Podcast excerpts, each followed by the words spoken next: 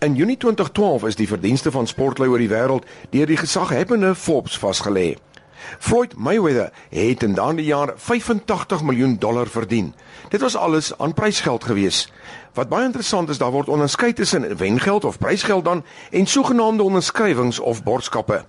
Interessant is in die vierde plek is dit 'n basketbalspeler, dan die eerste tennisspeler Roger Federer is in posisie nommer 5. Die eerste vrou en onder die eerste 100 is daar net een vrou en dis niemand anders nie as Maria Sharapova. Sy's in posisie nommer 26. Ek persoonlik dink dat aan die sportwêreld het die waarde van sommige sportpersoonlikhede 'n bietjie oorboord gegaan om 'n klein wit balletjie so ver as moontlik te slaan en dan honderde miljoene daarvoor te kry. Sjoe, ek weet nie so mooi nie.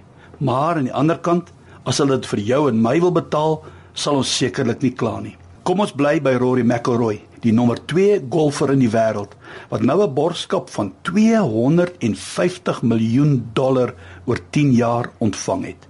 Dink jy die maatskappy het maar net van hom gehou want hy's 'n aangename, vriendelike jong man en toe die bedrag aan hom gegee? Nee, hy moes dit verdien. Hy moes baie baie hard werk. So 'n bedrag val nie net in jou skoot nie. Besef jy vanmôre dat jy ook baie waardevol is. Besef jy dat jy so waardevol is dat God sy enigste seun gegee het om in ons plek te sterf. Maar so heeltemal heeltemal anders as in die sportwêreld, hoef jy en ek glad nie daarvoor te werk nie. Ons hoef dit hoegenaamd nie te verdien nie. Romeine 5:8 sê: "Maar God bewys sy liefde tot ons daarin dat Christus vir ons gesterf het toe ons nog sondaars was. So, ons het dit nie verdien nie.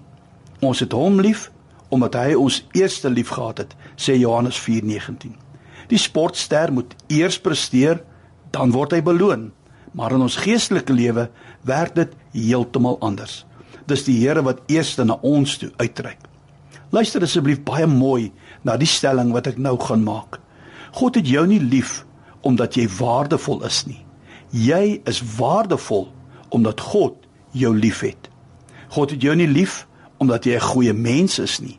Jy is 'n goeie mens omdat hy jou liefhet. Die Here het jou nie lief omdat jy potensiaal en talent en allerlei vermoëns het nie. Nee, jy het potensiaal, talent en vermoëns omdat hy jou liefhet. Die Here is nie lief vir jou omdat jy 'n wenner is nie, maar weet asseblief Jy is 'n wenner want God is lief vir jou.